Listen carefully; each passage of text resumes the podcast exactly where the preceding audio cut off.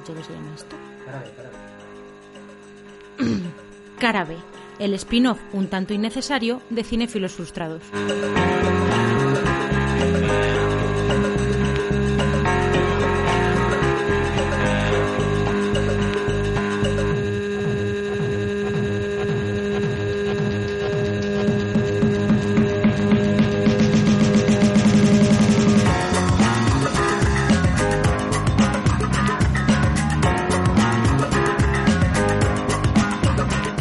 Está solucionado.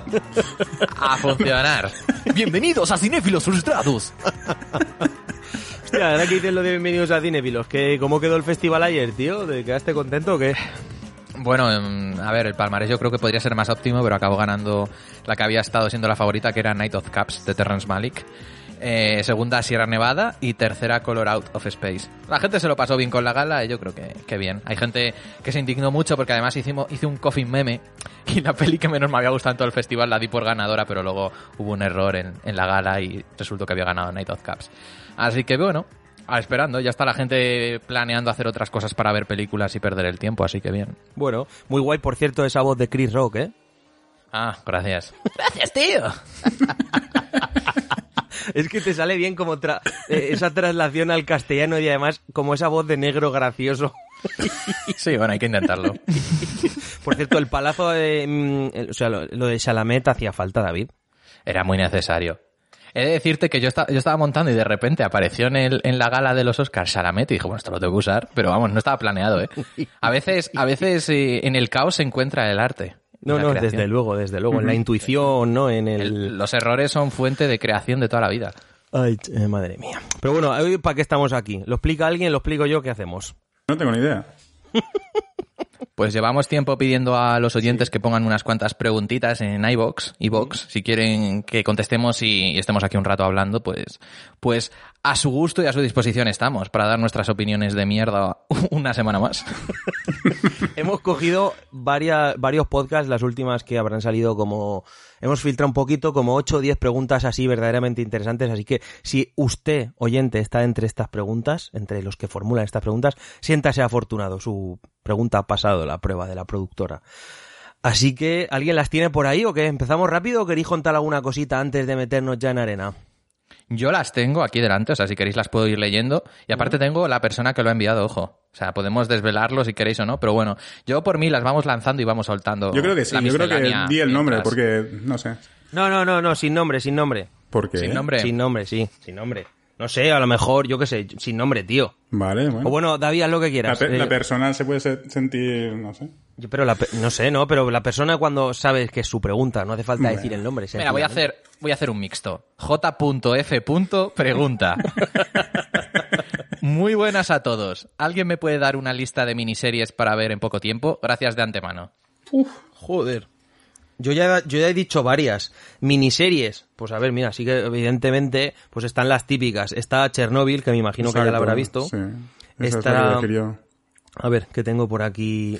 En A mí es que Drácula, por ejemplo, no me dijo mucho. No me hizo mucha gracia. Bueno, a todo el mundo le encanta. o sea, Drácula no sé. está mal, no está mal. Drácula, mira, por ejemplo, yo digo, de Virtus, de Virtues, mm, de Shane Meadows, el de... mm, ¿Cómo se llama esto, coño? El de This is England, tiene una miniserie de cuatro capítulos en filming que es la hostia. Por supuesto, todas las temporadas de Fargo son miniseries porque cada temporada va de, de una cosita. Algo distinto. Eso es.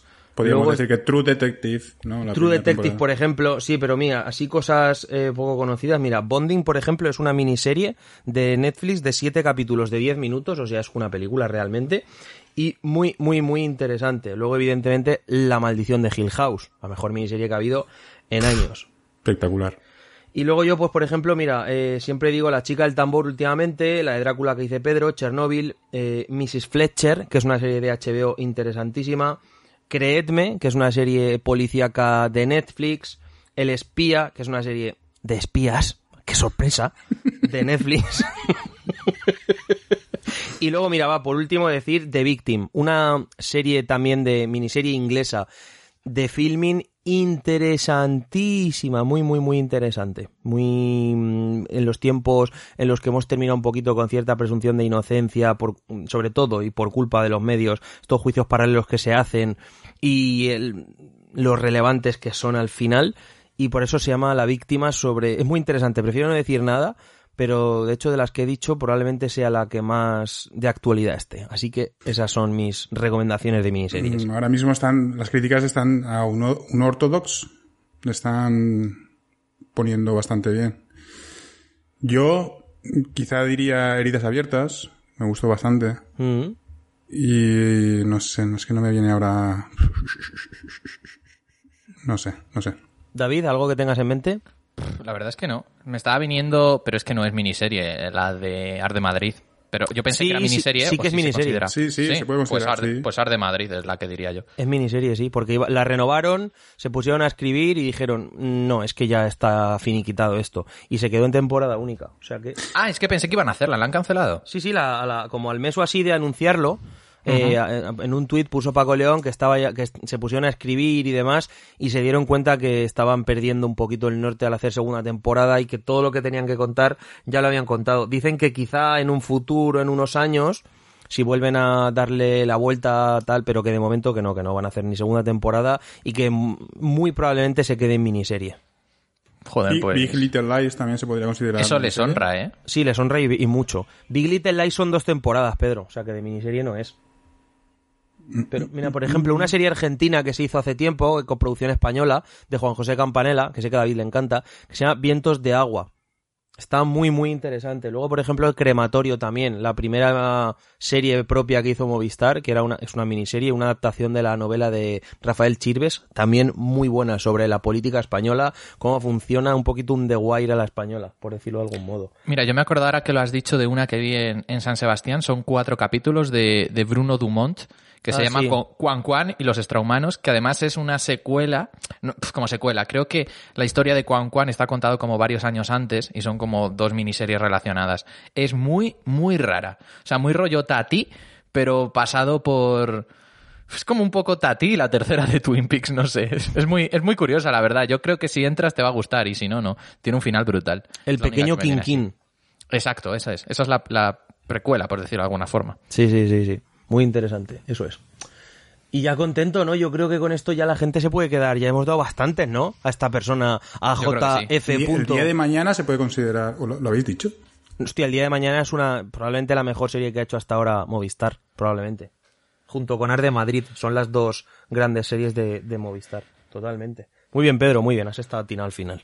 Muy bien. Pues espero que, que Juan Francisco se quede tranquilo. El misterioso JF. Siguiente pregunta de P.V. ¿Qué película habéis rateado con 9 o 10? Uf, Re- Reiteado, mejor dicho. yo, yo tengo una que te va a doler en el alma, pero bueno. Ya, si me lo has dicho hace dos minutos en privado. Para poner un poquito de, de suspense, coño. No me jodas. ¿Cuál será? ¿Cuál será? ¿Cuál será? los oyentes no Mm. lo saben, coño. Una cosa, lo dejamos para el último. Pedro, vamos aquí a. Pedro, el último, que la diga el último. Ya que ha, ha cebado esto, Pedro va a decir su, su número 10, el último. David, ¿tú, tú tienes alguna? toda la magia. Mira, yo tengo aquí abierto Film Affinity y, no y son pocas, así que digo El Árbol de la Vida, Inland Empire, Las Tortugas también vuelan, Mulholland Drive, Una historia verdadera, Nowhere, de Greg Araki, esta digo el director porque quizá no es tan conocida, Underground de Kusturica, Fuego camina conmigo, Paris, Texas, The Wall, el, sobre la película de Pink Floyd, Arrebato, 2001, Ser o no ser, El hombre de la cámara y El mundo marcha de Kim Vidor, ordenadas de más modernas a más antiguas. O sea, son mi- a esas les tengo puesto un 10. De Lynch he contado nueve. cinco. Te, te has hecho una lista y todo. No, es en Phil Affinity, simplemente lo ordenas. De Lynch está... en tres, no, cuatro. Mm, Cuatro, joder. Pues mira, yo número 5, pues a ver, o sea, número 5, perdón. Eh, números, o sea, eh, sí, es que yo pienso más en cinco estrellas. Pues ahí, yo sí que a mí no me cuesta, pero a ver, es que las he dicho muchas veces. Mis películas favoritas, por ejemplo, son El apartamento, por supuesto, un 10. El hombre tranquilo de John Ford, un 10. Mm, El cazador de Chimino también le cascaría un 10, aunque creo que objetivamente no lo es. Mm, Mad Max Fury Road, por decir algo moderno. La vida de Adele. Mm, Twin Peaks temporada 3. Mm, ¿Qué más cosas? Pues yo creo que con eso, por ejemplo, Spring Breakers también le pondría un 10 y creo que tampoco lo es. Ahí van mis... Ya, sí, pues esa sí que no te la compro, ¿eh, macho? Uf. esa sí que le... Tranquilo, Pedro, que ahora Las tendrás tu La oportunidad. otra está diciendo, vale, sí, puede ser, vale, venga, entiende algo. Sí, Mira, le digo, digo más, estas, venga, digo, digo pelis absolutamente comerciales que para mí son un 10. Jungla de Cristal, Indiana Jones en busca del arca perdida, Indiana Jones y la última cruzada, Tiburón, mm, ¿qué más? ¿Qué más? Sí, pues ese tipo de, de pelis. Hit. Hit me apasiona, es una película que me fascina. Mm, es que pelis así, yo creo que ya he dicho bastantes, ¿no? ¿O no? Sí, sí, bastantes. Yo creo que es... Y aparte, en casi ninguna repetida conmigo o ninguna. O sea, casi tenéis variedad. Por A ver, Pedro, dispara. Vale, vale, pues nada. eh, solo tengo dos. Estoy viendo el film, Film Affinity y solo tengo dos dieces, que son El Padrino, parte 2 y La lista de Schindler. me estaba, me estaba llegando el, el olorcillo a gas mostaza. ¿Os dais cuenta tengo que dos. Luego, luego en tengo ningún- muchos nueves. Dilos, Tengo, dilos, perdón. también, también preguntan por nueves, dilos. Ah, dilos. sí, era 10 o 9, y Ah, como vale, son pues mira, tengo, 10. tengo pues vale. Roma, tengo Mad Max Fury Road, tengo Antes que el diablo sepa que has muerto, Uf, peliculón espectacular, ¿eh? Tengo, a ver más, ¿qué más tengo por aquí? El Gran Lebowski, Titanic. Esa puede doler también. No, a mí Nah, Titanic no me creas. parece un peliculón impresionante. Sin perdón, El último mohicano, no sé, bastantes. La chaqueta metálica. ¿Y qué, Último qué- qué le hace falta a Mad Max para ser de el la 10? rosa, Blade Runner. Oye, pues una, una lista muy, muy ecléctica la de los tres, ¿eh? Puesta en conjunto. Muy bien, muy bien, muy bien. Joder. Pues ahí queda eso, Pablo Veronese Jiménez. Ahora vamos aquí. Una cosa, ahí lo mío no era en sí. Film Affinity porque yo es que no, no, no, no, no puntúo. Simplemente he ¿No dicho comu- comulgas con ellos? Ah. pelis que me parecen. Mira, otra que me viene rápido, es que estoy mirando aquí en mi colección. American Beauty, por ejemplo, también me parece una película perfecta. American Beauty es una peli que, de esas que tengo un cariño muy, muy, muy especial. Goodfellas también. No sé, muchas, son muchas. Es que son, son bastantes, ¿eh? Yo no, no tengo problema en, en poner un 10 porque me parece una película eh, redonda. Entonces, A ver, tenemos aquí otra pregunta. Esta es muy larga, así que la voy a segmentar en partes. De X.C. ¿Qué criterios seguís para descubrir películas que no hayáis visto? ¿Revistas o webs espe- especializadas? Ah, ¿Recomendaciones de amigos? ¿Consultas de redes sociales tipo IMDB, Film Affinity, Metacritic? ¿O estrenos en festivales, etc.? Y luego hay una segunda pregunta respecto a lo de los festivales. Pues mira, yo personalmente mm, sencillamente me guío por lo que a mí me interesa. O sea, yo no me fío de críticas nunca. P- Vamos a ver, primero, es que muchas veces vamos a pases de prensa o tenemos screeners, por lo que cuando lo vemos nosotros, cosa que por cierto es una, un regalo de Dios para el creyente, no es mi caso, pero para el que lo crea, un regalo de Dios, el poder ir a una película sin que hayan salido muchas veces imágenes o, o sin, bueno, en películas generalmente sí, en series no. Muchas veces cuando nos pasan screens de Netflix, por ejemplo, ni siquiera ha salido el tráiler, ni imágenes, nada, ¿no?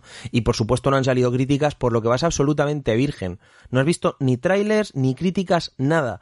Y eso hace que mm, vayas con una, sin ningún tipo de prejuicio, sin ningún tipo de... Y la valoración es muchísimo más justa. Y solo por eso ya el hecho de las críticas, a mí personalmente me limita mucho por lo que digo, por el hecho de verlo adelantado. Y luego además, sí, cuando son películas que sí que hay crítica internacional o este tipo de cosas, no lo tengo en cuenta porque es que no... No, ya está, yo me guío por mi propio criterio. Entonces, generalmente yo lo que hago es seguir por directores que me gustan, temáticas que me interesan eh, y recomendaciones de amigos. Ya está. O sea, yo no hago esto de. Y luego, a ver, en festivales, por supuesto, sí que tienes que, lo hemos comentado muchas veces, tienes que rellenar mucho espacio y sí que.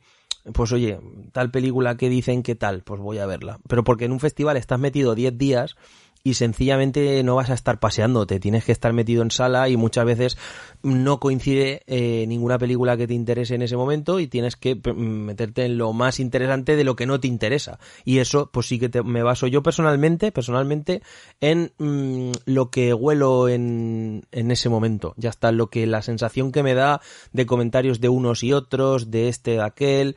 Pero así como decir, no, yo tengo esta referencia de siempre Metacritic, o siempre Film Affinity, o siempre lo que me diga tal crítico, o siempre lo que tal, eso no lo hago nunca. y en caso de mirar alguna cosa, siempre Metacritic. Yo, eso de las notas eh, de usuarios no, no lo veo. A mí me interesa en todo caso, que tampoco, repito, la crítica profesional, pero no me dejo guiar por Yo llevo muy gollón de tiempo sin ver ninguna web de esas por el simple hecho de que nosotros en nuestra web hay tanta variedad de gustos y de, y de opiniones di- diversas y tal que me baso en, en vosotros, en todos los que eh, formamos Cinefilo Frustrados. Yo creo que eh, siempre descubres de uno o de otro películas interesantes, igual que, que con David. Con David yo he descubierto algunas películas que me, que- que me han gustado. Y Milagro. pero coño, pero sí claro que me gustan. La promoción. Pero... Pero hay otros que son truñacos que te cagas. Eh, total, que, que eso, que yo lle- llevo tiempo sin mirar ninguna web ni referencias así como antes, que mirabas a lo mejor algo más... Nada, nada, tío. Los que formamos la web somos gente diversa, con gustos diversos y, y muchas películas distintas, no sé. Mira, veo aquí por cierto la pregunta. dinámica. Veo aquí por cierto la pregunta. eh, y nos dice al final que no nos ve mm, fiándonos del algoritmo de Netflix. Eso me parece una atrocidad. O sea, así te lo digo, el algoritmo, no de Netflix, porque no es cuestión de Netflix, de cualquier plataforma, eh, me parece una atrocidad. O sea, eso de en- mm, digitalizar gustos eh, y de estandarizar películas. Oye, como te ha gustado esta, te va a gustar esta otra. Oye, no. Tú, A lo mejor A lo que mí me... el, el mí- algoritmo que me flipa es el de Spotify, tío. O sea, conmigo lo clava el hijo de puta. Todas las semanas nuevas recomendaciones y todo me gusta. Pero los de algoritmos como Netflix y tal, conmigo no me funciona especialmente. Más que nada porque no me gusta casi nada del catálogo.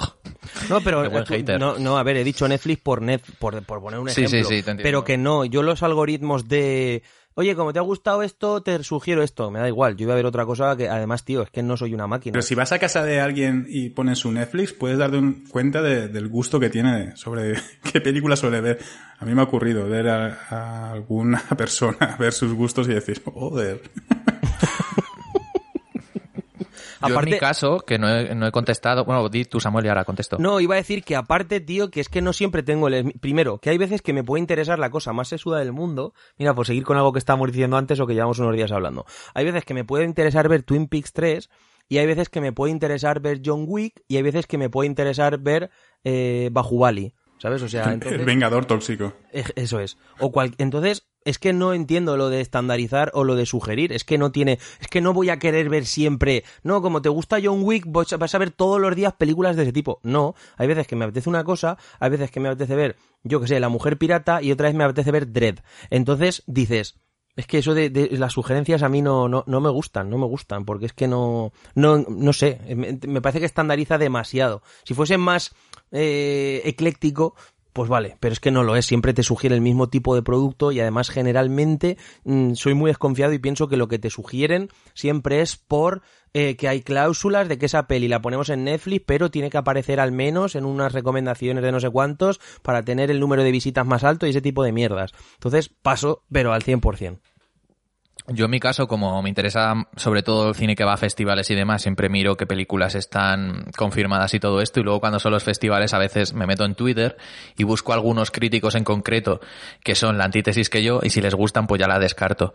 Y si dicen que es una mierda, seguramente, seguramente sea, sea una buena película que espere con ganas. Sí, eso Entonces, pasa, eso pasa. sí. Para mí, para mí ese es un buen baremo, la verdad. Y luego hay algún, algún que otro Pero te puedes crítico, llevar algún de hecho, tío. en- ya bueno, pero no sé, yo- hay algún que otro crítico eh, que suelen ser bastante neutros, en el sentido de que a mí me da igual lo- la nota que le pongan, sino un poco cómo describen eh, la película como tal. Y yo, por ejemplo, una peli como Retrato de una mujer en llamas, que cuando la anunciaron para acá en el año pasado no sabía nada de esa película, no me llamaba la atención, en base a lo que escribió este chico en mayo, ya la apunté como, coño, esto puede ser muy interesante. Luego la vi en septiembre y fue una de mis favoritas de, de todo el año. Em, intento mirar un poco eso. Tengo gente más o menos fichada y ojeada, luego recomendaciones y al final si vas viendo qué películas están en festivales o ves las típicas listas que nosotros ha- hacemos programa todos los años de las pelis que más esperamos cada año, al final a lo mejor una película se estrena dentro de dos años, pero dices, vale, esta ya la tenía fichada. Y al final, si haces eso durante un año o dos, acabas como en una gran familia en la que dices, va, esta es la peli de Locarno, esta es la de tal, tal, y al final te vas guiando un poco por eso. Sí que hay veces que también me guío mucho por el póster. Si el póster mola, le doy una oportunidad. Eso es lo que hacía yo cuando iba al videoclub. Eso lo ha hecho todo el mundo y el que te diga que no ha hecho Todo eso alguna vez hecho, miente. Eso es así. Entonces, pues por ahí tiro. Y mira, en relación a festivales, esta pregunta... Una, una- mira, una cosa, parte. antes, antes de que pases a eso. Sí que una, tienes razón en. eh, bueno, comparto más bien una de las cosas que dices, que es que cuando te metes en el rollo, eso es cierto, cuando te metes en el rollo de ir a festivales y de el, el podcast y de la web y de pases y de no sé qué. Cuando trabajas directamente con las distribuidoras, generalmente se genera un vínculo ahí y automáticamente es que las cosas ya te vienen muy dadas. Entonces, es cierto eso de que te metes con una especie de pequeña familia donde en el fondo tienes que buscar poco, ¿sabes? O sea, porque te viene todo muy dado por, por todo ese tipo de endogamia que hay ahí, por eh, un amigo que también va a festival y te dice, o ese tipo de cosas, ¿sabes? No es como, generalmente, mm, eso es más para un usuario normal. El usuario que no va a festivales o no está metido en ese mundo como nosotros, hasta cierto punto, porque nosotros estamos metidos hasta cierto punto, no me quiero ni imaginar el que sí que esté metido ahí ya para vivir de eso al 100%, pues, mm, vale, pero es que no- eh, nosotros estamos mm, con un pie en un mundo y con un pie en otro. Entonces, al estar metidos ahí, ya estás en esa pequeña endogamia que ya hasta cierto punto te guía y te lleva por un camino muy concreto y poco tenemos que buscar. Porque muchas veces, ¿cuántas veces has ido tú, David, a pases o tal? Simplemente porque llega el pase, ¿sabes? Llega, llega el pase de prensa. El pobre Isaac, ¿cuántas películas francesas ve? Madre mía. Por Isaac se ha tragado. ¿Cuántas películas francesas? Isaac ve todo el cine francés que existe, que llega a España. ¿Por qué? Y él, él ni siquiera paga una entrada para verlo, ni le interesa especialmente, pero llegan pases y va. Entonces llega un momento que eso pues se genera automático y, y simplemente estás metido ahí en esa rueda y ya está. Si es que es así de sencillo. Pues mira, hablando de festivales y demás, nos preguntaba que qué festival considera o qué festivales consideramos los más fiables a la hora de elegir películas que vengan de ahí. Cannes, Venecia, Sundance, Sitges. Y luego ponía consecución de premios, Globos de Oro, Oscar, Goya, BAFTA. No sé si quiere comparar como de dónde cogéis ca- cada uno más, quizás, algo así. Quizás sea la pregunta. Es que está redactado de una forma muy Pues mira, esquemática. yo, por ejemplo, perdón. No, no, sí, sí, ya había acabado. Que está redactado de una Pues forma la cuestión esquemática. que, que yo la- el año que fui a Sitges, la ganadora que fue Júpiter's eh, Moon. Sí, No sí, la de la húngara, de Cornel Mondruzco. A mí, sinceramente, no me produjo gran satisfacción. O sea, yo la vi, no me desagradó, pero tampoco me, me pareció la mejor, ni mucho menos. Yo creo que había visto muchas mejores. Mira, sobre Y esa otros- peli, un, un- Sí, pequeña anécdota. Esa peli estaba en la competición de Cannes de ese año, que estaba, en el jurado estaba Will Smith, y me acuerdo que vi la rueda de prensa, y cuando le preguntó una chica húngara al jurado por esa película, porque no se había llegado ningún premio, todos miraron a Will Smith como, riéndose como tu película, es, a ti es al único que le gustó. A Will Smith, el resto... Will que- Smith? Sí, creo que estaban Jessica Chastain. Almodóvar ese año, pero a, a Will Smith es el único que la defendió. Perdón por interrumpir, ese era mi, a mi aporte.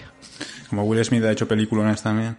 Bueno, pues, eh, eh, bueno, eso, mi aportación es esa, que yo realmente eh, esa vez que fui me quedé muy decepcionado. Y creo que otras veces que han eh, elegido también en Sitges la película ganadora, creo que no ha sido la mejor o de, de las que yo pueda haber visto. Pero, pero yo creo que no es tanto la ganadora únicamente como sí que un poquito las participantes.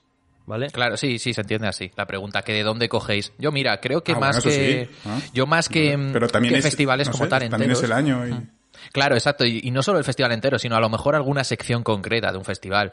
Porque, por ejemplo, la competición de San Sebastián hay años que está muy bien, hay años que no. Mientras que Perlas, que coge películas de otros festivales, siempre está bien. Yo de San Sebastián me gusta mucho Zabaltegui, que es una sección como más experimental y llevan cosas muy raras. De Cannes me gusta mucho la quincena de realizadores, que, mm, por ejemplo, ha habido películas que se han estrenado allí en los últimos años. Clímax, eh, The Lighthouse, em, Green Room se sale un poco de lo que suele ser eh, la sección oficial del festival y me gusta mucho. En cambio, Ansertan Rigak de Cannes no me suele gustar nada. Venecia tiene cosas raras, algunos años bien, otros mal. De Berlín me gusta una sección que se llama Forum. No sé, y luego el tema Oscar, pues mira, precisamente este año yo creo que ha sido una edición muy buena y encima ha ganado Parasite, que ha sido como milagro, pero generalmente los Oscar no me suelo fiar mucho, la verdad, no me llaman mucho la atención y ya de los Goya o los César menos. Yo, a ver, Bueno, pues yo- la verdad es que yo este año, perdón, este año en los Goya yo he visto muy buenas películas, ¿eh? Pero muy buenas películas. Las favoritas a mí me han gustado todas, ¿eh? Mira, yo generalmente, generalmente eh, me fío de dos o tres festivales eh, y es en función de, mira, por ejemplo, a mí yo creo que para cine comercial el mejor festival que hay es Toronto, para mí, ¿vale? Este año, por ejemplo, la peli del público que ganó fue Jojo Rabbit, que para mí es una de las mejores películas del año. Luego, para cine mm, indie, creo que la peli, las películas que son más accesibles, pero a la vez son eh, eh, buenas películas en realidad, es el Festival de Sundance. Andas, sí, te lo voy a decir. Luego, de, cine de género, Sitges es el mejor festival del mundo, y eso es así. Y ya está. Y a partir de ahí, el resto es un poco dependiendo del año. ¿Pero por qué? Porque creo que hay festivales que no tienen su programación tan clara. Yo creo que, por ejemplo, Sitges, sea un año bueno o malo, siempre mantiene un tono muy general, al igual que Sundance. Hay pelis que tú las ves un- tú ves una película y generalmente dices esto es una peli Sundance y miras y generalmente ha pasado por Sundance y Toronto es mm, los Oscars bueno por decirlo buenos por decirlo de alguna manera. Las pelis más recomendables para un público general pero que tampoco son extrañas del todo pero sí lo justo como para que no sea cine absolutamente. Entonces yo creo que entre esos tres festivales y luego ya pues es picotear, porque es que Khan, yo a Khan r- nunca le he visto una tónica general. O sea, tú ves la ganadora de un año y de otro y no tiene absolutamente nada que ver. O sea, tú ves como años ha ganado una película, la favorita de David, que creo que es Tipan, ¿no? De esta década pasada. Sí, por Y- supuesto. Y, luego coges La vida de Adele o coges eh, Pulp Fiction o Taxi Driver y me dices, "Pf, ¿qué coño tiene que ver una cosa con la otra? Nada, ¿no? Entonces, Khan, a mí personalmente creo que no me fío demasiado, pero porque creo que se hace mucho en función de siempre unos directores que van, ya lo he dicho mil veces, que van por decreto, y luego por otro lado en función de que venga la estrella de turno. Entonces, por eso Claro. yo, yo Khan me parece que es más un fest aparte no admite público y creo que eso ya lo limita mucho a nivel de programación y aparte es que Cannes es de esos festivales que yo lo veo más como que lo son todos, ¿no? Pero a mí Cannes me da más sensación de mercado, de mercadeo que otros festivales. Yo por ejemplo Sitges lo veo y me parece un festival súper apropiado para el público. San Sebastián no he estado nunca, pero también me da esa sensación y Toronto y Sundance también y por eso me gustan esos, porque a mí las películas o los festivales que son para mirarse el ombligo no me interesan generalmente. Pero es que Sitges está hecho para el público. Por eso, por eso Claro, es que digo. en Sitges, en Sitges, por ejemplo, hay mercado como tal de películas. Claro, sí, sí. ¿Sí? Claro. No. Es que claro, Cannes es el más importante del mundo en teoría, es donde Por se eso. negocian ahí todas las cosas y pero bueno, yo creo que sí que está muy separado eh, la parte de mercado que la de que la programación del festival. ¿eh? Yo por lo menos, de hecho, si tú vas como prensa no tienes acceso a lo otro, si vas como el otro no tienes acceso a lo otro, al final yo no estoy tan de acuerdo con lo que dices, sí que estoy de acuerdo en que al final Cannes es como dentro de un circuito que no es mainstream, aunque a veces se abren un poco. Este año, por ejemplo, seguramente Tenet de Christopher Nolan y la de Spielberg seguramente habrían ido a Cannes. No sé si habrían competido, pero bueno, la de Nolan seguramente no. Spielberg quizás sí.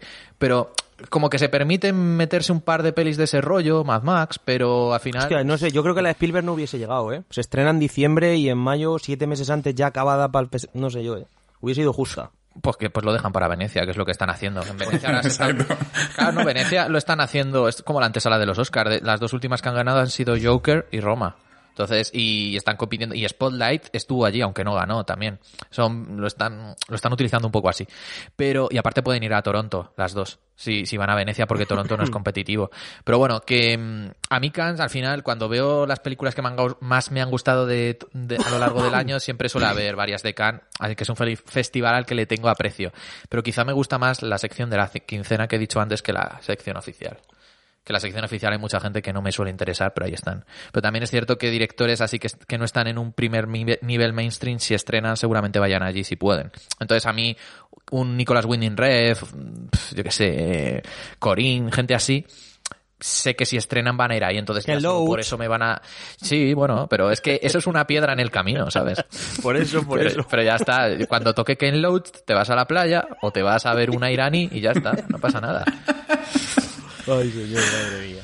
Y nada, mira, por acabar ya la pregunta que ha dado Tela, simplemente nos decía el ejemplo de Filming, que es un catálogo súper extenso, que cómo utilizamos Filming para elegir películas.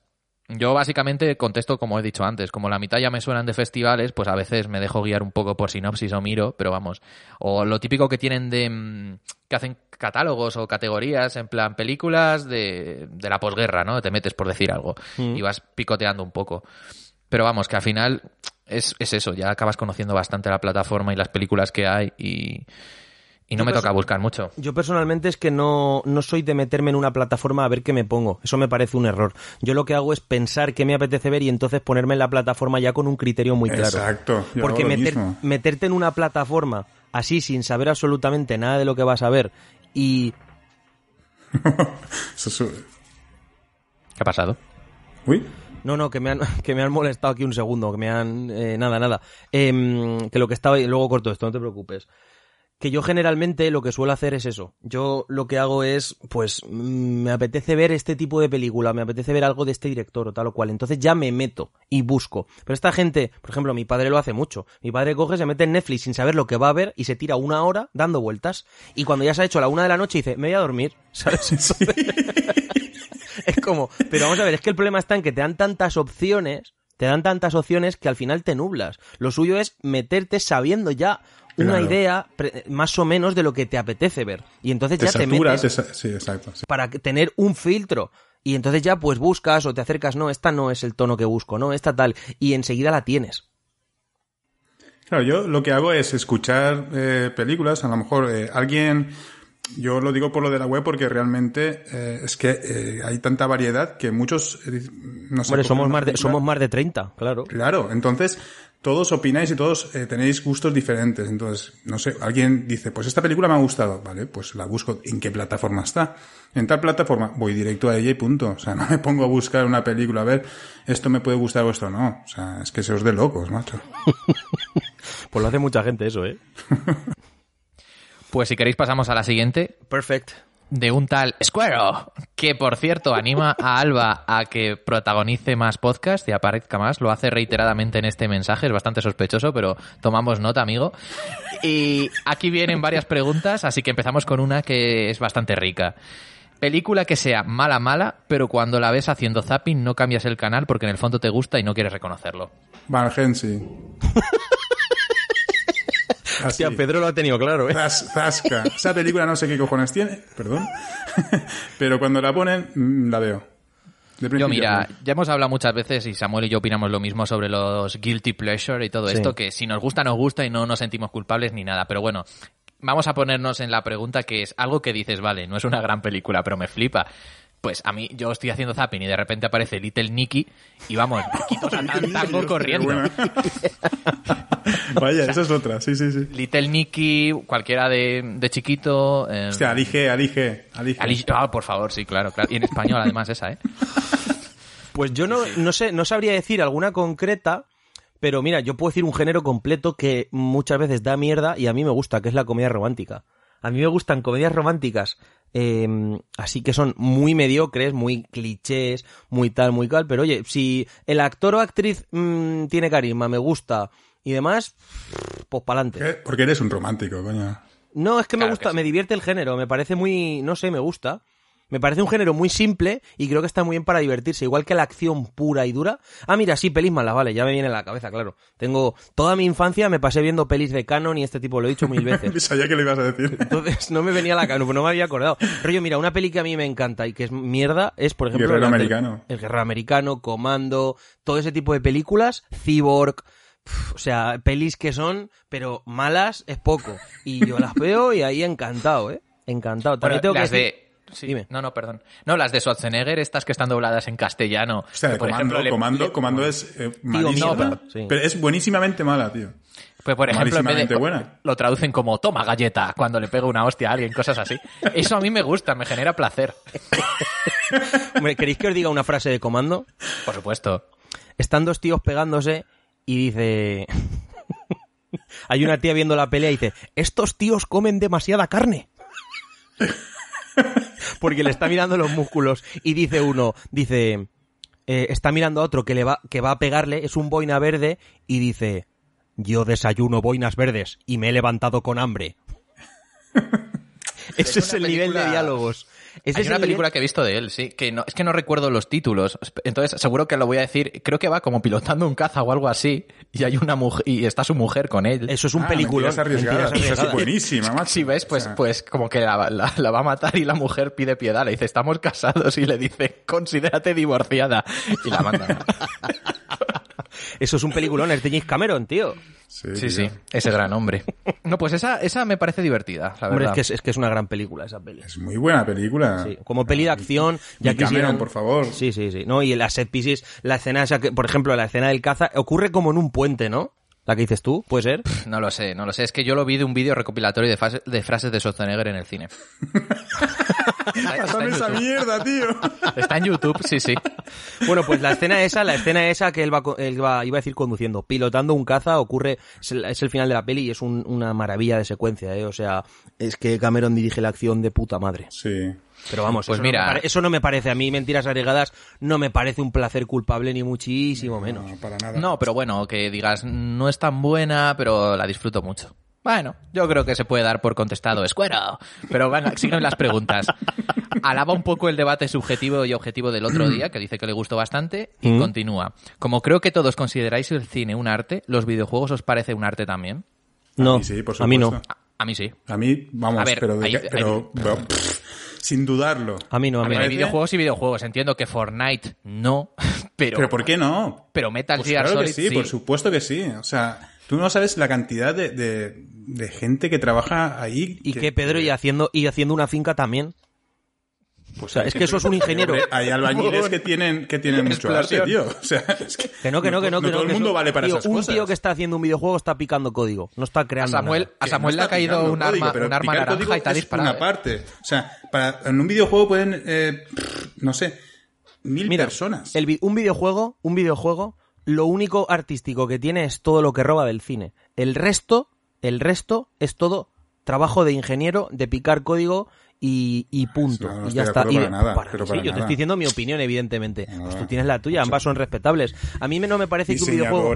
No, no me eh, parece que un videojuego primero, pero además te lo digo muy claro. Primero porque. Todo el eh, nivel artístico, todo eso sale de la mente de gente. O sea, No, no, escúchame, mira, te digo porque... ¿Cómo si que no? quieres te- Escucha, déjame, déjame, te explico todo mi punto de vista. Mira, el cine, tú eh, aporta... Tío, el propio Hideo Kojima, que es el que ha dicho David, ¿vale?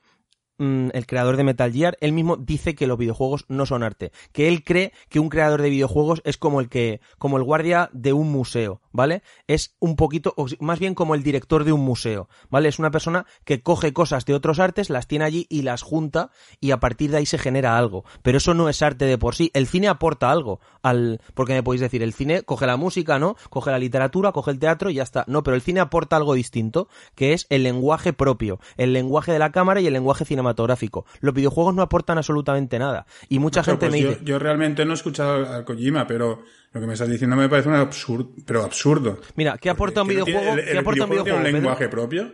¿El qué?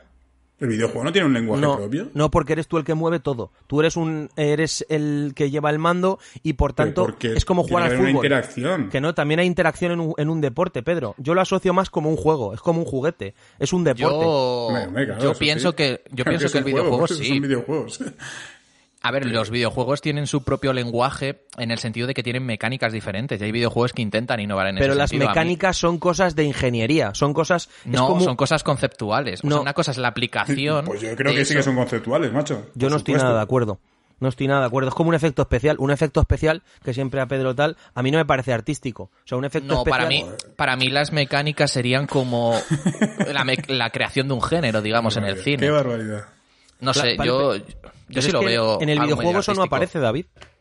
Sí, las mecánicas. Hay mucha gente que de hecho que son unos flipas de las mecánicas del tipo este. Sobre todo, por eso Nintendo gusta a mucha gente, porque consideran que a nivel mecánico innova bastante. en Vale, pero es que el arte no es algo mecánico. Es que entonces estás, es que es como diseñar un coche. Pero para mí, pero es el ejemplo, por ejemplo, de los géneros de cine. Los géneros de cine son estructuras. Cuando digo mecánico me refiero a que tienen una estructura que es propia del videojuego, que solo se puede dar en el videojuego. Mira, hay, hay gente que... eh, ju- yo le- justamente leí un artículo hace poco. Un juego que se llama Ori and the... no sé qué, Forest. Ori. Si buscáis Ori, yo creo que, es, que os sale. El arte que tiene ese juego, eh, visualmente, es bellísimo. Vale, es una lo mi- lo que pasada coge- de lo que coge del cine. Pues, ¿qué- ¿pero qué coge de- del cine? Eso es un O sea, arte, eso se hace en el cine no. y simplemente lo llevan a un videojuego. Un videojuego es coger una película y poner que el personaje central lo llevas tú. Pero que Por se tanto, haga en el cine y que, y que ahora eh, también es- se introduzca en los videojuegos, no, no- no tienes que quitarle valor a ello. como que es un arte igual. No, no, a mí no me lo parece. A mí me parece que es una, es, en los videojuegos son el hacendado del cine. Como lo son las series, en el 99,9% de los Que casos. no Cogen- me vale tu argumento, tío. Vale, cogen vale. narrativas de cine y Que- las, que apli- que- las claro, aplican que- lo que dice sí, David. que apliquen, pero eso quita de que sea, o sea, para que no sea un arte? Sí, No. porque sí, porque desaparece la visión de un creador, porque tú al llevar a un jugador sí. decides, decides, no, no, dices, no, es que el videojuego yo puedo ir por aquí o por aquí, vale, entonces no O sea, hay, no hay ver, arte, Samu, no Samu, hay arte porque Samu. no hay una visión artística, hay una visión Pero de- ¿cómo no hay una visión artística? Pero como si hay un director hay una- de- no, el de videojuego, para- Pedro, el videojuego, videojuego. el videojuego está hecho para entretenerse, no para estimular de ninguna manera. O sea, el videojuego está hecho para otras cosas diferentes de lo que está hecha una película. Es que es un Transformer. Mira, por favor, o sea, mira el juego. Yo no estoy nada de acuerdo, la verdad. Para, para- pero para nada, o sea. Mira, a mí yo jugado, está yo he jugado los mejores videojuegos o de la historia. A mí me dicen The Last of Us, madre mía, que, que esto es arte, no sé qué. Pero sí, pero, pero. Yo te digo 200.000 películas que son infinitamente mejores que The Last of Us con la misma temática en todo. O sea, y, y eso es, se supone que es la punta de lanza del videojuego. Pues todo para vosotros. Yo no pierdo, además, que no, que no, que no. Es que me parece lo mismo Yo- que las series. no me sé. parece que cogen narrativas cinematográficas y, cine- y Sí, vale, únicamente. pero eso, es- sí, claro, pero. ¿Me vas a porque- dejar que acabe algún argumento, Pedro? Y luego me Si no me has dejado a mí, tampoco. Pues vale, termina tú, termina tú y luego hablo. No, Venga, te dejo a ti, va, acaba. Si me ahora me has cortado, no sé lo que iba a decir. Pero Venga, bueno, tonto. a ver, que el, el cine aplica algo distinto, ¿vale? A la hora de crearse como arte, por decirlo de alguna manera, o erigirse como arte, y repito, esto es completamente opinable. Entiendo que haya gente que lo pueda defender, que pueda defender lo contrario y no, no estoy, ¿sabes? En contra, en plan, que es sacrilegio. Me parece bien que alguien diga que es arte. Pero que para mí, cuando el cine llega, aporta algo diferente, algo diferenciador, que es la visión de un creador sobre algo visual, ¿vale? Cuando llega un videojuego, cuando llega un videojuego, eso no aparece. El videojuego, lo primordial no es la visión del artista, es el jugador. ¿Vale? El jugador. Y el jugador no está creando arte cuando está jugando, está entreteniéndose, está pasando un rato, igual que con un juego de mesa. Solo que eso está en una el- pantalla igual- cogiendo narrativas igual que un- cinematográficas. Igual que alguien que ve ¿Ves una me- película. ¿Qué está haciendo ese, ese tío? No, Pues, mentira, la película está ahí. No, no, no, de eso nada. La película dura dos horas. Te pongo un ejemplo. Una película dura dos horas. ¿Te gusta a ti más o menos? Yo me pongo a jugar un juego y en función de si soy mejor o peor, la misma secuencia la voy a tener que hacer siete veces o una. Por lo que el ritmo, para empezar, no lo marca un creador. Lo marca el jugador. Luego, el punto de vista. En un punto de vista no hay una... No, la mecánica puede ser mejor para unos, pero es igual que en las películas. Hay películas que, para, hay gente que dice que son lentas y, ¿vale? El Pero que no, que no, que no, de, que son no, Pedro, que- Y otro- para otros, Vale, pues parece que para el- uno es el- lenta, El, pero tempo esa- y el ritmo son perfectos. Vale, pero dura dos horas. Y ahí la visión de un creador. Ya está. A ti te parece lenta porque es la visión de ese creador. ¿no? Y la visión del creador, del que ha hecho videojuego, dura 38 horas. No, que no, que no, que no, mentira, no, Uy. no, porque que no, porque la película está ahí y ya está, y dura dos horas, aunque a ti se te haga más lenta o menos. ¿Vale? Dura dos horas. Y el jugador hace que el juego dure cinco horas o quince. Entonces, cuando una cosa dura cinco horas o quince, no se impone la visión de un creador. Eso solo por hablar del ritmo. Solo del ritmo. Cuando ya meten cosas como que el jugador decide cómo avanza el juego, es decir, cuando es mundo abierto, es que no hay ningún tipo de decisión artística. Tú creas un mundo abierto y el jugador decide todo. Decide moverse izquierda, derecha, adelante, Porque atrás. el lenguaje del videojuego es diferente al Que no hay lenguaje, películas. no hay lenguaje. Sí, es no hay un mundo abierto, es un mundo cinematográfico. es Pues un- nada, no hay lenguaje. No, no, es que para mí no lo hay. lo No nos pensado vamos a poner de acuerdo, Samu. Es que no me lo te parece lo en yo. absoluto. No me lo parece en pero en absoluto además, ¿eh? O sea, es que me parece que un videojuego es entretenimiento. Son medios distintos y... Claro, un pero juego de mesa te hay, parece arte, Hay arte y, y en los videojuegos yo creo que hay incluso más arte que en el cine. Imagínate. Madre mía. La que has liado, Escuero. Eh, a ti, Pedro, una cosa, los más arte en los videojuegos. Madre mía.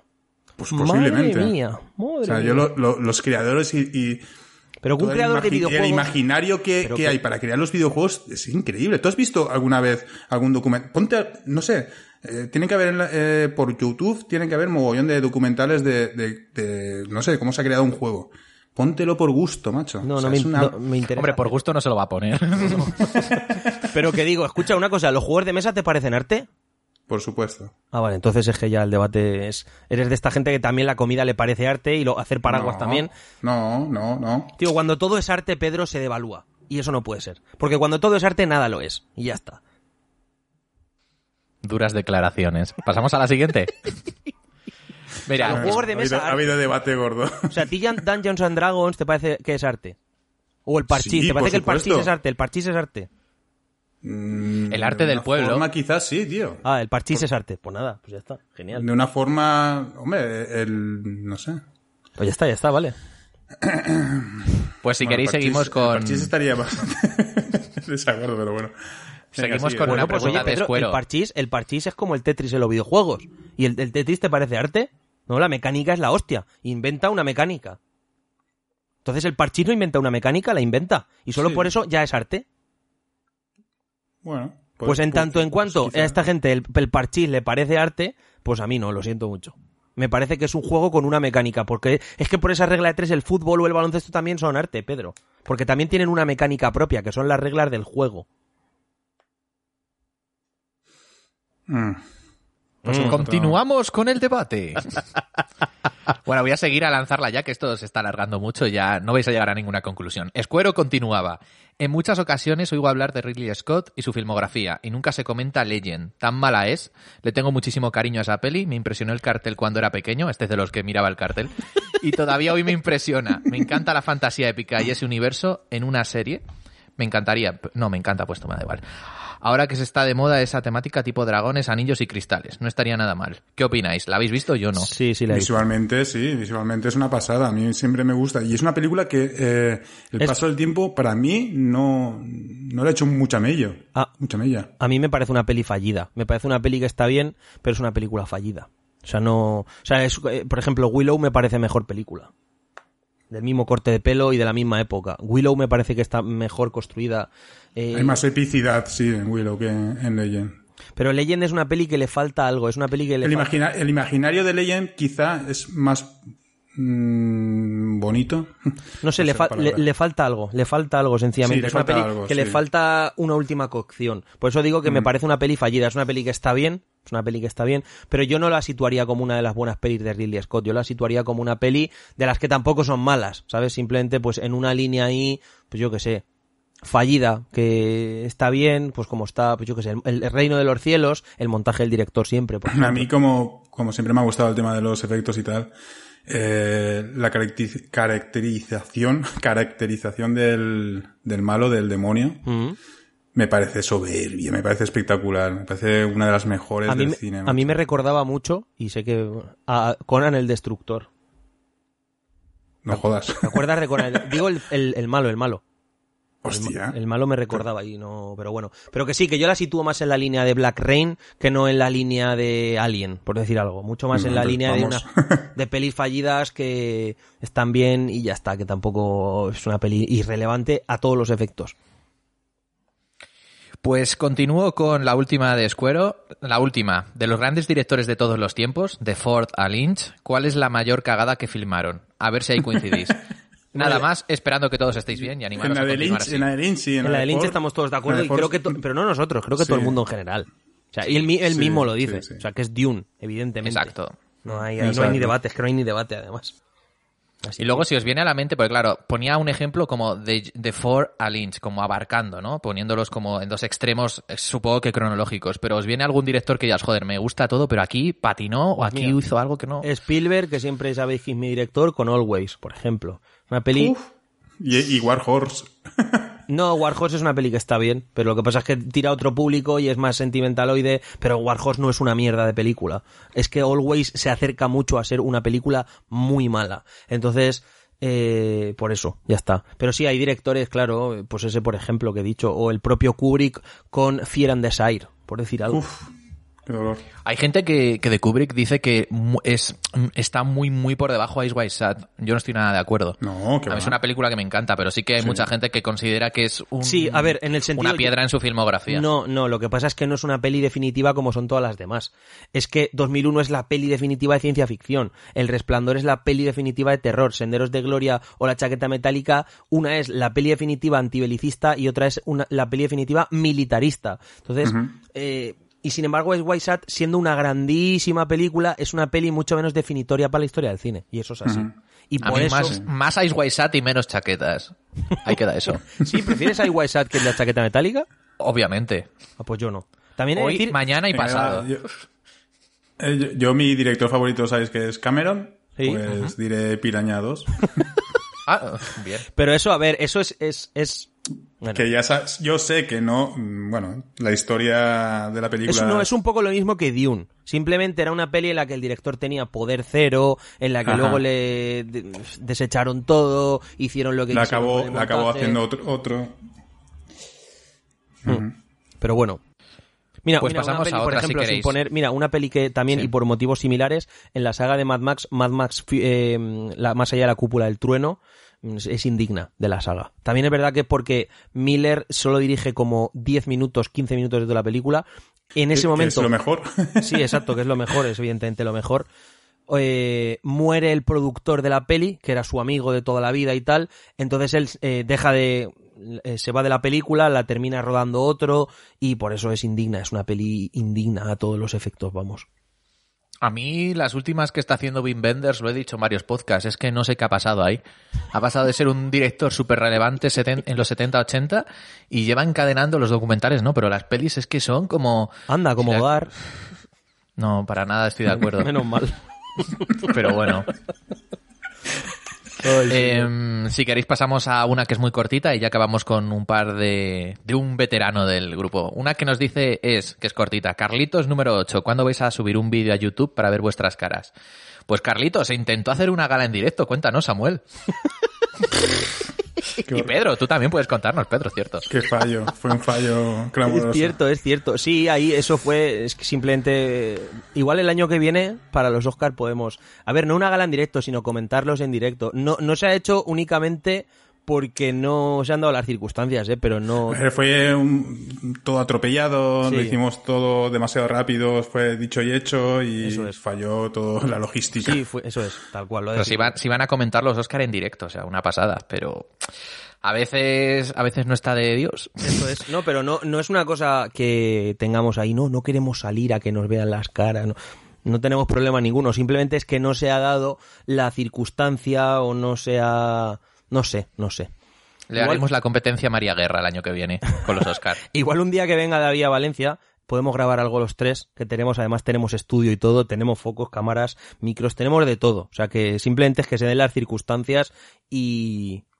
También es eso, es que no lo haríamos, por lo menos eso es una cosa que siempre he puesto yo, vamos a decir, de, no sé si de condición, creo que el resto igual, que si se hace, se hace bien. Eso de hacerlo como hace mucho youtuber con la cámara del ordenador, con el micro, con los auriculares puestos, que dices, pero ¿esto qué es?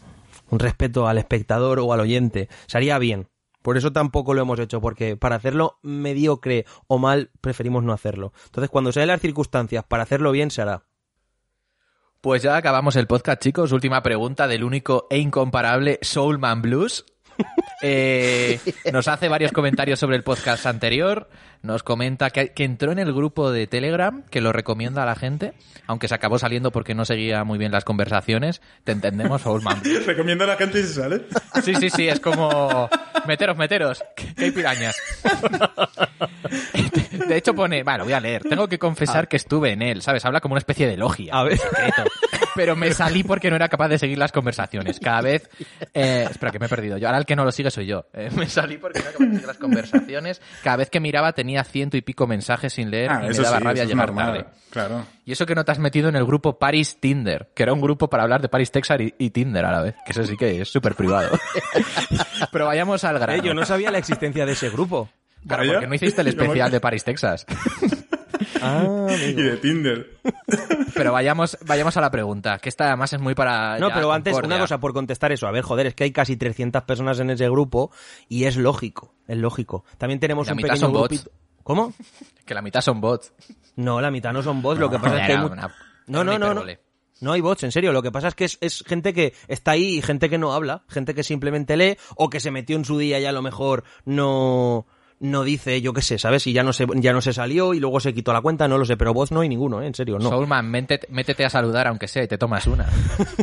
Pero gente activa, lo menos 40 o 50 personas que escriben todos los Más, días. más. que Yo, hay. creo que, yo creo que somos unos, unos 60 activos.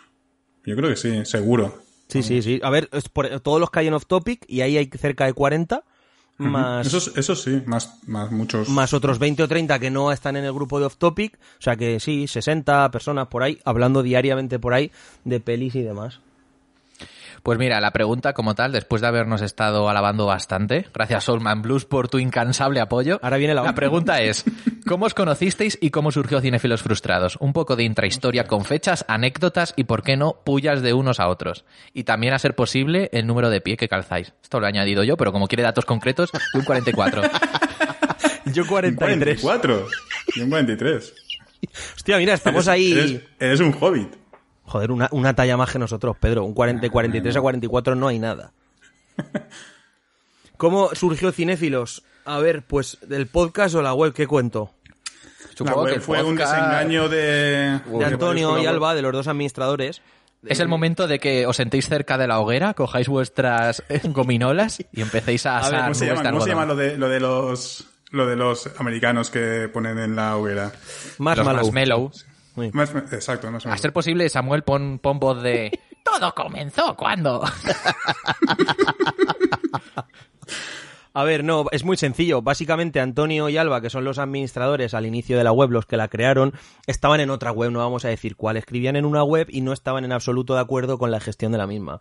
Entonces, mm, básicamente dijeron, oye, y si nos vamos, montamos algo por nuestra cuenta con mucha más eh, transparencia para con los redactores, con mucha más delicadeza con todo el mundo y con un trato más personal, porque básicamente era una web en la que había una persona que era el administrador y los redactores no tenían acceso a nada, ni a estadísticas de la web, ni a nada de nada, ¿vale? Básicamente era eso. Entonces dijeron, pues vámonos, nos montamos algo por nuestra cuenta y, ya está. Además, los dos han participado en el podcast. Antonio eh, eh, muy al inicio y volverá a participar en algunos podcasts, en los de Lynch.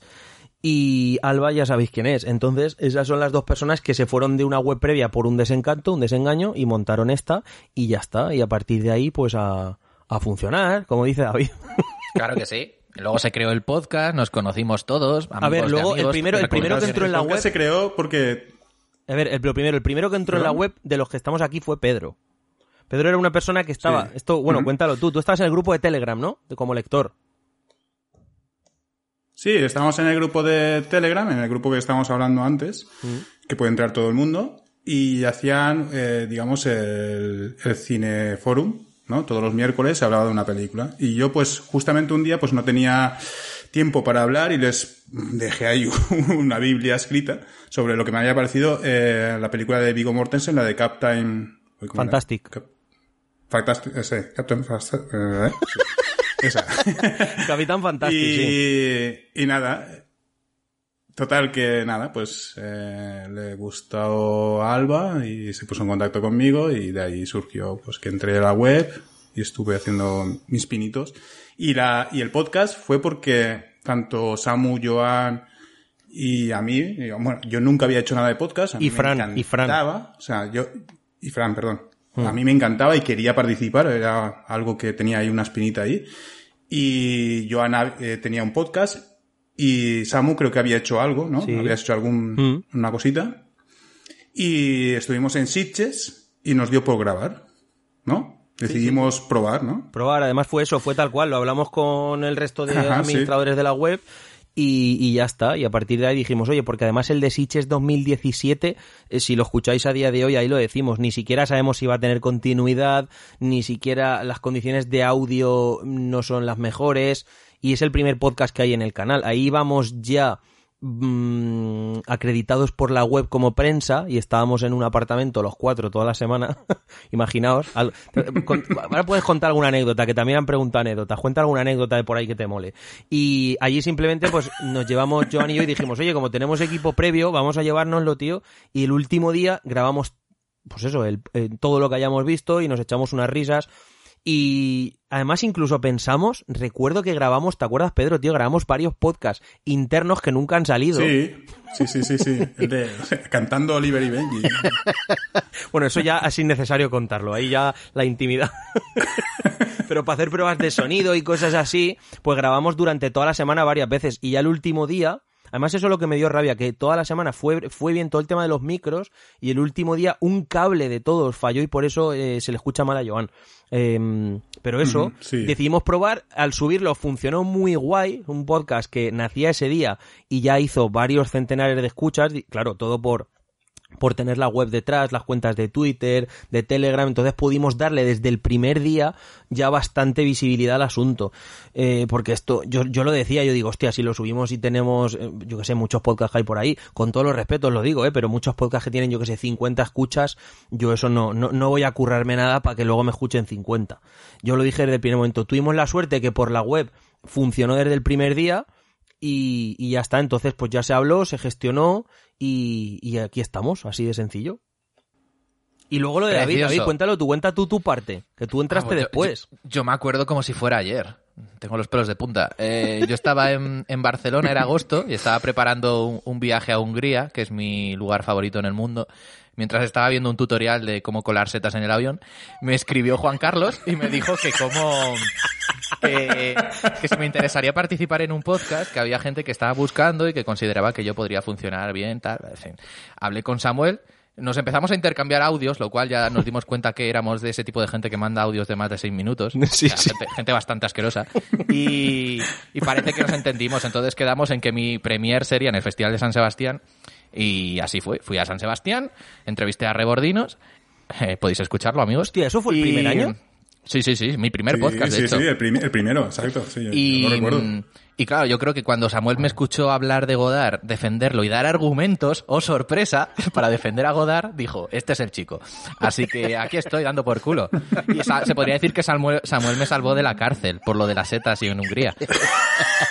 Nunca te he podido dar las gracias en público, así que gracias Samuel por, De- por meterme en vereda. De nada, de nada, hombre. Además recuerdo que estuvimos como un par de meses antes de eso hablando. Ya rollo eso, porque el podcast fue a finales de septiembre. Y no, estuvimos meses no, porque fue en agosto esto y, empezó, y yo Pues en septiembre mes- ya debuté. mes y pico, mes y pico, hablando por WhatsApp lo que dice David, hablando de cine en plan con audios eh, de cinco minutos y cosas así. Y fue bastante, bastante curioso. Que eres la única persona que luego ha entrado así, por cierto. Pero bueno. Y tú, Pedro, cuenta alguna anécdota, si quieres, de algo, de Sitges, por ejemplo, que es la única vez que has ido a un festival de cine, tío. Y anécdotas graciosas, yo que sé, algo. Que hablas, que, Ah, ¿En serio hace falta contar eso? que hablas en sueños y No, invocas eso a Satanás. no iba por mientras ahí, duermes. No iba por ahí, pero bueno, cuéntalo, ya que lo cuentas, cuéntalo. ¿Tú qué haces entrando en, la, en mi habitación mientras que estoy durmiendo, macho? te, íbamos, te íbamos a despertar.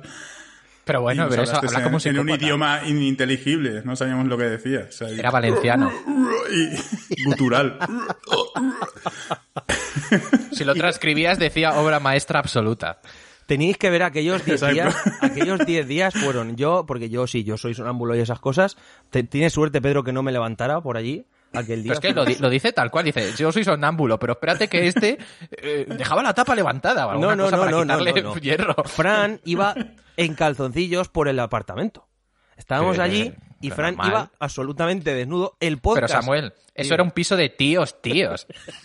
Dios. Que no, que no pase un podcast sin decirlo, joder. Luego el señor Fran, por ejemplo, eso lo hemos dicho muchas veces, pero a mí me, me- me sigue pareciendo fascinante. El señor Había Fran- más testosterona que en una película de mercenarios. Eso es, eso es. El señor Fran toda esa semana se alimentó, y esto es verídico, a base de bolsas de pelotazos, ¿eh? Sí, sí, sí. U- Se, toma, se llevaba, eso era su comida, una bolsa de pelotazos, y para cenar otra bolsa de pelotazos. y Red Bulls para... Y Red Bulls para aguantar. Eso es, O sea, eso ¿Se es. vio? ¿Cuántas películas se vio? Sí, golpe? una, una locura, se vio más que, noso- más que nosotros. ¿12 tres ju- películas seguidas? Más que no- sí, 12 pelis seguidas, eso es, sí. Una, una burrada, macho.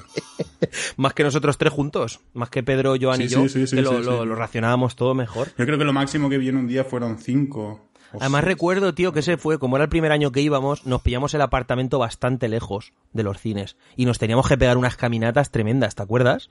Sí. Nos tirábamos como media hora andando hasta el cine. Ya los años sí, sí, siguientes sí, sí. O sea, tenemos media hora, ¿eh? Sí, sí, sí. Ya los años siguientes tenemos el apartamento mucho más cerca y entonces pues podemos ir eh, a descansar entre película y película y ese tipo de cosas. Que este año, por cierto, supongo que no habrá festival de tanto ni Sanse como Sitges por el la mierda esta del virus. Así que, pero oye, están diciendo que a lo mejor lo pasan a que lo dijo Ángel- Sal otro día que están currando en función de octubre, pero que si no que ya tienen también mm, diciembre cogido 10 días también. Así que si A no se hace en octubre, igual en diciembre. No sé, veremos. a Aquí ver. estaremos para contarlo. ¿Irás, David? ¿Irás, David? Al filo de la noticia, hombre, si no hay más festivales, iré a cualquier acontecimiento. Yo ahora mismo iría hasta Viña Rock, ¿sabes? Así que... Madre mía. Pues nada, chavales, ¿lo dejamos aquí Viña o qué? Rock, ¿eh? Sí, esto ha sido todo, amigos. Si queréis que contestemos a vuestras preguntas, hacer como Soulman Blues, dejaros un buen like, poner comentarios y seguir apoyando con vuestro amor.